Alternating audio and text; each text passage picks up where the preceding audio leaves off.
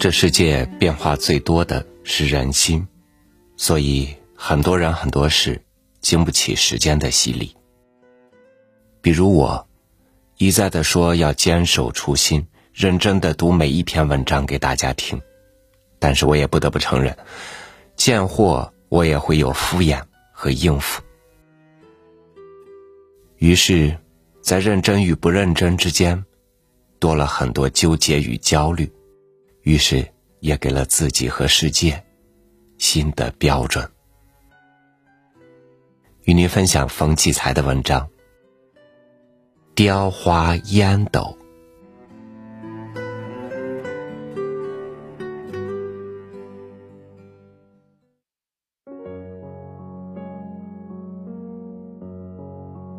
他被这一大盆金光灿灿的凤尾菊。迷住了。这菊花从一人多高的花架上喷涌而出，闪着一片辉煌夺目的亮点点，活像一扇艳丽动人的凤尾，又似一道瀑布。静止无声，散着浓香的瀑布。不知不觉间，他掏出一个挺大的。核桃木雕花烟斗插在嘴角，突然意识到花房里不准吸烟。忽见身旁肥大浓绿的美人蕉叶子中间，有一张黑黑的老汉的脸直对着他，一双灰色的小眼睛牢牢的盯着他嘴上的烟斗。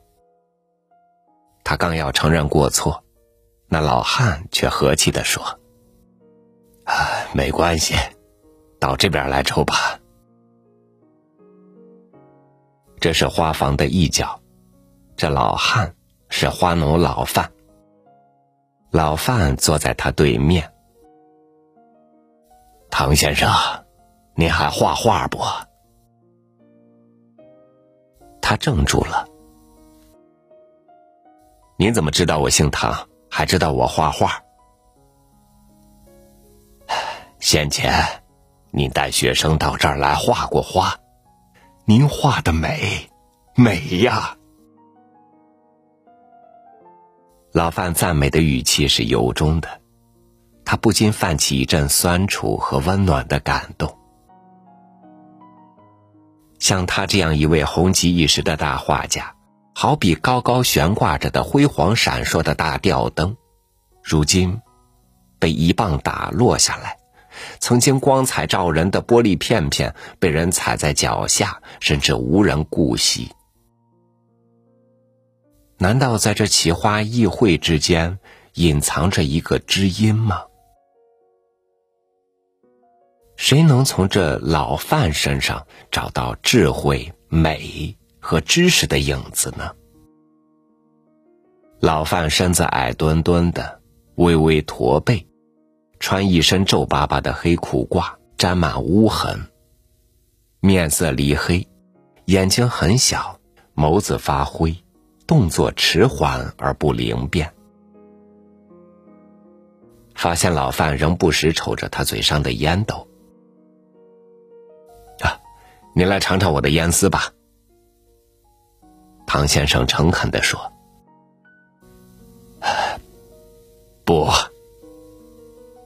老范笑眯眯的说：“俺是瞧您的烟斗很特别。他的烟斗是特别，上面雕着一只肥胖的猫头鹰，栖息在一段短短的秃枝上。这烟斗是我自己刻的。”他说：“他想起了靠边站之后整天无所事事。”想起了某天灵机一动，用木刻刀雕刻烟斗的感觉；想起了把每只烟斗都当做创作的倾尽心血的狂热；想起了家里摆满整个玻璃书柜的绝妙艺术品——雕好的烟斗。美，美呀！对面灰色的小眼睛。流露出真切的倾慕之情。您要是喜欢这烟斗，就送给您吧。不不，俺要不得。老范固执的一个劲儿摇脑袋。从此以后，唐先生常来花房坐坐。在饱尝冷淡、受尽歧视的他看来，这一份单纯、温厚、自然而然的人情，十分珍贵。秋风一吹，又是赏菊的好时节，可唐先生却没有到小花房去。半年前，他被落实了政策，名画家的桂冠又重新戴在头上。求画的。求烟斗的，让他忙得不亦乐乎。一天，家中高朋满座，外边又有人敲门。打开门，不觉双目一亮，面前一大盆光彩照人的凤尾菊，花后是多半年未见的老范。呀，老范，是您呐！矮墩墩的老范笑眯眯的站在他面前，额上沁出亮闪闪的汗珠，只频频点头。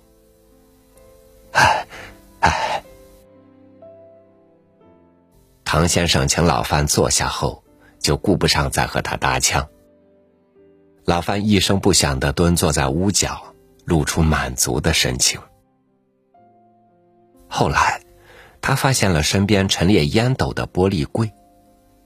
一下子见到这么多雕着花，一下子见到这么多雕着花、千姿百态的烟斗，他看呆了，不禁发出一声声很特别的赞叹：“美，美，美呀！”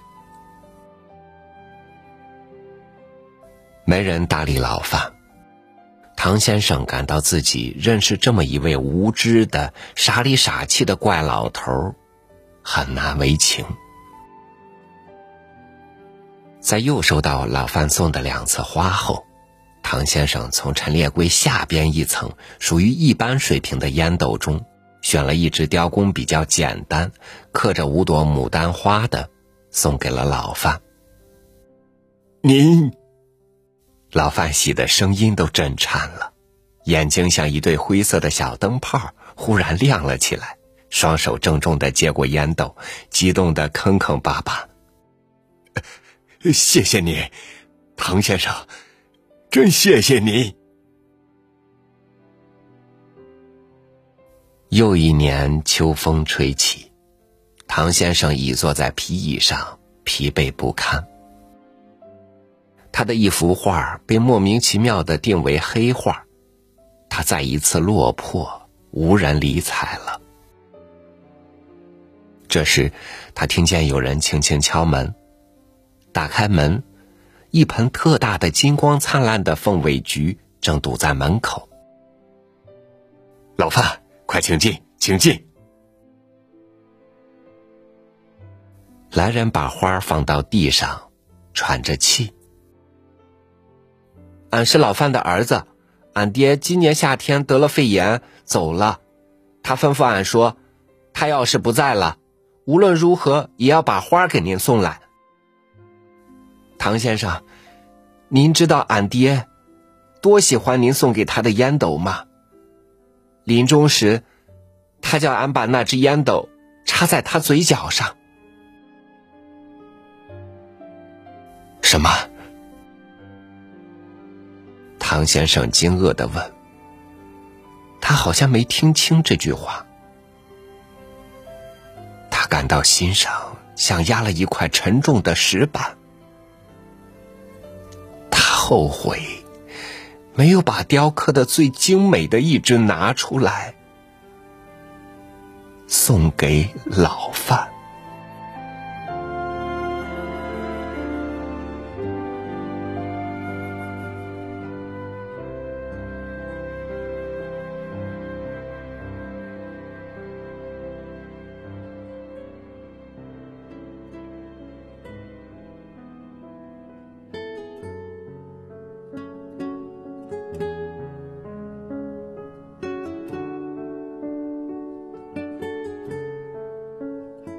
这篇文章让我突然想起过年的时候，回到家乡，总会有很多人在感受上跟你绝对的亲热，然而你自己心里明白，这只是逢场作戏的人。如果你留心，可能在这些热闹之外，在某个角落，还有那么一个人，他距离你很远，但心。却真正向你靠近着。我的幼时玩伴小 C，就是这样一个人。好，感谢您收听我的分享，欢迎您关注微信公众号“三六五读书”，收听更多经典文章。我是朝宇，祝您晚安，明天见。